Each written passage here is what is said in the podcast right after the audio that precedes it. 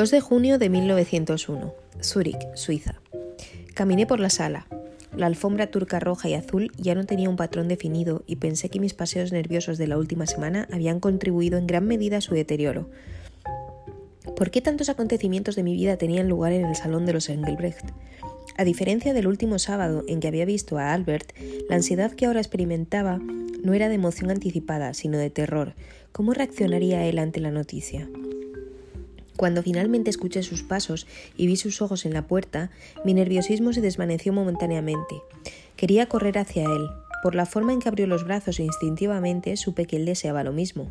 Solo la señora Engelbrecht y su manera juiciosa de mirarnos nos detuvo.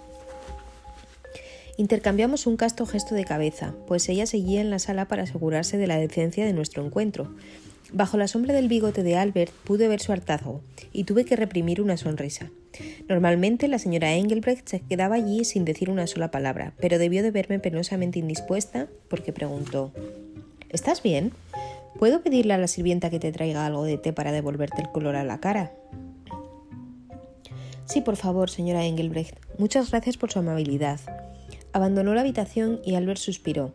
Pocas personas lo asustaban, pero había algo en la firmeza teutónica de la señora Engelbrecht que le producía ansiedad. Tomó mi mano, no se atrevería a abrazarme hasta que la sirvienta hubiese traído el té y la señora Engelbrecht se hubiera ido definitivamente. Oh, Dolly, dos semanas es demasiado tiempo. Lo sé, Johnny. Han sido unos días horribles. Mi pobre gatita, prepararte para tus exámenes y lidiar con el profesor Bevar es terrible, lo recuerdo perfectamente, dijo con empatía. Ha sido más que eso, Albert. Lo sé, Dolly, acarició mis dedos. Después de ¿Cómo es extraño estar lejos? Sin ti no tengo vida. Estiró el cuello para asegurarse de que no había nadie en el pasillo fuera de la sala y me besó. La sirvienta, cuyo nombre nunca me molesté en recordar, ya que parecía que había una nueva cada semana, entró con una bandeja de té. Albert y yo nos sentamos en el sillón y esperamos expectantes a que terminara de acomodar la tetera azul, cerúleo, las tazas y el azúcar y a que sirviera el té. Mi corazón latía más fuerte conforme pasaban los minutos y la sirvienta no se iba.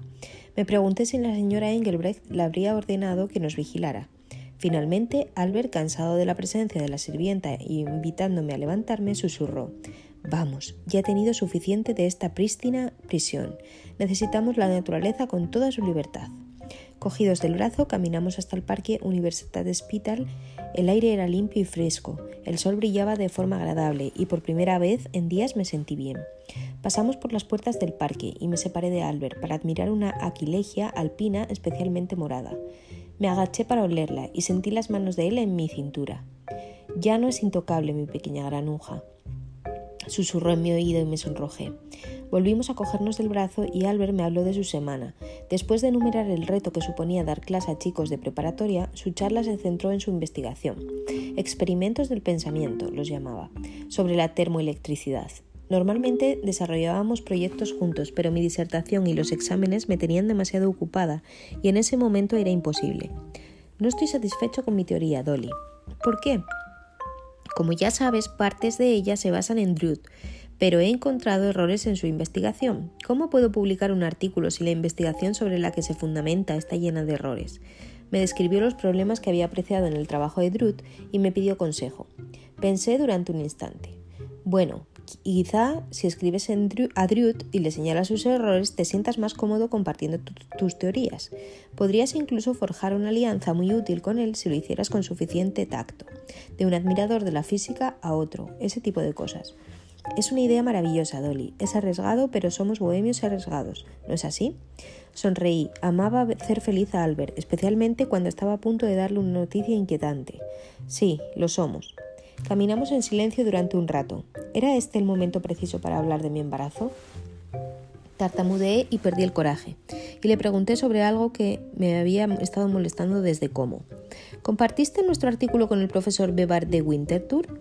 Enfaticé el nuestro. Quería que recordara que le había dado permiso para que apareciera como único autor, pero únicamente en ese caso. Sí, sí, respondió distraídamente. ¿Qué dijo sobre nuestras teorías del fenómeno de la capilaridad? Le parecieron muy interesantes, respondió, y luego volvió a sus reflexiones sobre la termoelectricidad. No insistí en el tema. Albert era un tren imparable una vez que se había embarcado en una idea concreta, y ahora no había manera de sacarlo de la termoelectricidad. Constantemente decía que, dado que el escaso dinero de su familia provenía del negocio eléctrico que su padre había fundado y que había durado tan poco, sería apropiado que fuera él quien descubriera los secretos científicos sobre cómo funcionaba en realidad la electricidad. Era alentador verlo feliz y comprometido, después de sus largos meses de preocupación y mal humor. Odiaba arruinárselo, pero no tenía otra opción. Nos detuvimos en el Café Metropol y ocupamos una mesa en la calle lo bastante apartada del resto. Albert estaba encantado de volver a nuestro lugar favorito, ahora que tenía trabajo, la armadura necesaria contra cualquier conocido con el que pudiéramos cruzarnos. Antes de que pudiera decir nada, Albert llamó a un camarero que conocíamos. Dos mil café, por favor, Henrik. En el momento preciso en que el camarero puso las tazas en la mesa, Albert pagó las consumiciones con orgullo.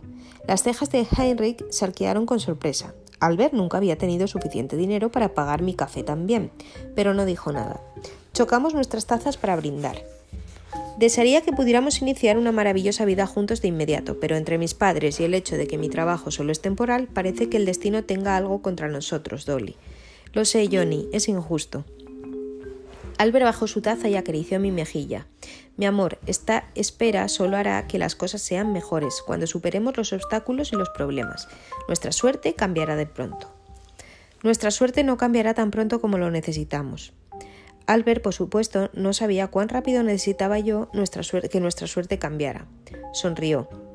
Tengo buenas noticias para ti. Es un secreto que te he estado ocultando. Su sonrisa presumida me indicaba que no lo decía en serio y fingí hacer pucheros.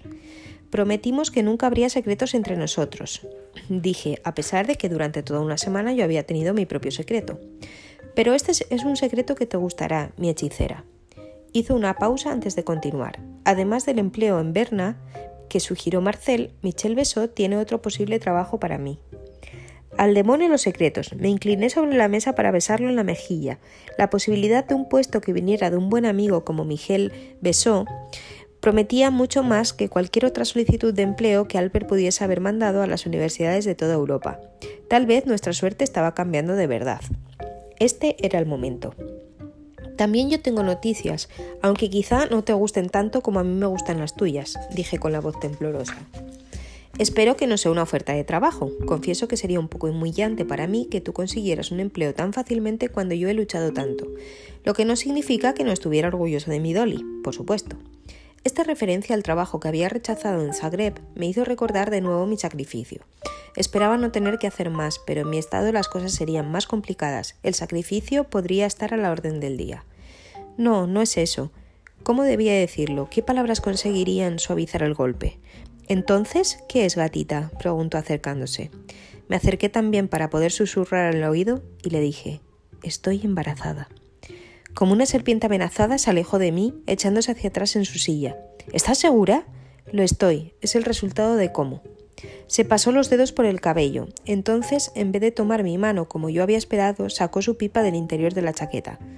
¿Qué debemos hacer, querida? dijo finalmente. ¿Debemos? ¿Nosotros? En nosotros no era una oferta inmediata de matrimonio, pero ese embarazo iba a ser nuestro problema, no solo mío. Sentí un inmenso alivio. ¿Tú qué crees que debemos hacer, amor? dije yo preguntándome qué diría. Fumó su pipa durante unos interminables minutos. Finalmente me cogió la mano y me miró. Dolly, no sé cómo vamos a manejar esto exactamente, pero quiero que seas feliz y que no te preocupes mientras busco una solución. Tú solo tienes que esperar. ¿Esperar? Había esperado durante tanto tiempo que no podía recordar cuándo había sido la última vez que me había dado el lujo de la impetuosidad. Llevaba cerca de un año esperando que Albert tuviera un trabajo para que pudiéramos casarnos, y eso antes de quedarme embarazada. No estoy segura de que me sobre tiempo, Johnny. Dije en el tono más calmado que pude. Sabía lo mal que Albert reaccionaba a las presiones. Pasó su mano discretamente por mi vientre y preguntó ¿Cuándo llegará el niño? ¿El niño? Su suposición me hizo reír. Sí, sonrió, nuestro pequeño Hansel. ¿Pequeño Johnny, en efecto? ¿O Hansel? Reí por su manera de pronunciar el diminutivo de Hans. ¿Y una niña no? ¿Una Liesel? bromeé, sugiriendo un diminutivo para Elizabeth, porque yo me imaginaba que era una niña. estaba bien que nos riéramos juntos. Ya veremos, supongo. Bueno, calculó que él o ella llegará en enero. Enero, sonrió. En enero seré padre. Pero faltan muchos meses aún, Dolly. Para entonces te prometo que tendrás una boda y una casa propia. ¿Puedes imaginar cuán maravilloso será estar en nuestra propia casa, sin interrupciones en nuestro trabajo y sin la señora Engelbrecht encima de nosotros? Podremos hacer todo lo que queramos, dijo con una sonrisa ligeramente distinta y atrevida. ¿No entendía que yo no podía esperar hasta enero? Si había alguna esperanza de que encontrara un trabajo cuando aprobara mi examen en julio, necesitaba estar casada, ahora, antes de mis exámenes y antes de que mi embarazo se notara. Ningún embarazo ilegítimo podía manchar mi nombre. Mi reputación personal no sobreviviría y mis esperanzas de forjarme una reputación profesional serían nulas. Todos esos años de duro trabajo y el apoyo de papá para forjarme una vida consagrada a la ciencia desaparecerían en un instante. Incluso si nos casábamos inmediatamente y el bebé nacía en lo que podría parecer el tiempo normal, aún tendría que enfrentarme a las críticas y las reticencias si decidía continuar con mi carrera siendo madre. ¿Y qué significaba eso de trabajar sin interrupciones en nuestra propia casa? ¿Qué paz creía que tendríamos con un bebé? Recordaba perfectamente el ruido y el trajín que había seguido a los nacimientos de Sorca y Milos. Un bebé no traería sino alboroto. Quería gritar. No era capaz de ver que mi mundo se estaba haciendo pedazos. Sentía náuseas y no eran por el embarazo pero no le dije nada de lo que pensaba. Albert me valoraba como una pareja fuerte e independiente. No era el momento de reducirme a una filistea débil como las mujeres de su familia. No podía arriesgarme a alejarlo, y si decidía abandonarme, todo estaría perdido. Así que dije, ¿un hogar propio? ¿Donde nadie nos moleste? Johnny, eso casi hace que mis preocupaciones por la reacción de nuestros padres y el miedo a que mi carrera profesional termine se evaporen.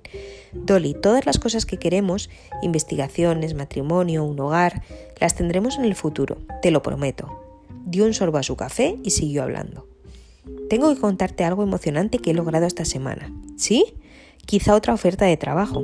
Sí, esta semana tuve una mañana libre para leer con detalle el Annalen der Physik de Wiedemann, ¿Puedes creer que he encontrado en su texto la validación para la teoría de los electrones? dijo con los ojos brillantes. ¿Cómo podía pensar Albert que en un momento como este quería yo escuchar algo así? ¿Esperaba que le prestara atención cuando estábamos en una situación que nos iba a cambiar la vida? Qué emocionante, me oí decir, como si estuviera mirándome desde afuera. Mi tono debió de ser muy distinto a mis palabras, porque Albert detuvo su monólogo. Se llamó a sí mismo desde las profundidades de su mente y me miró. Realmente me miró y por un segundo se vio a sí mismo. Oh, Dolly, lo siento mucho. Quiero que no te sientas presionada respecto a esto. Te prometo que seguiré buscando cualquier tipo de trabajo seguro y lo aceptaré, sin importar lo inferior que sea. Tan pronto como haya encontrado este trabajo, nos casaremos sin molestarnos si quieran decírselo a nuestros padres, hasta que ya esté hecho. Cuando tus padres y los míos reciban la noticia, tendrán que aceptarlo. ¿De verdad? Al final había dicho las palabras que yo deseaba escuchar desesperadamente, aunque estaba demasiado preocupado por la reacción de nuestros padres. Yo necesitaba las armas del matrimonio más que cualquier aprobación paterna. Ya sabía cuánto odiarían sus padres estas noticias. Su madre me odiaba. De verdad, viviremos la vida bohemia que siempre hemos soñado, trabajaremos juntos en nuestras investigaciones en nuestra propia casa, sus ojos mostraron profundas arrugas en las comisuras cuando me sonrió ampliamente, solo que con un bebé en el regazo. Cerré los ojos y dejé caer mi cabeza sobre su hombro, y por un benévolo instante me dejé envolver por el maravilloso sueño de Albert.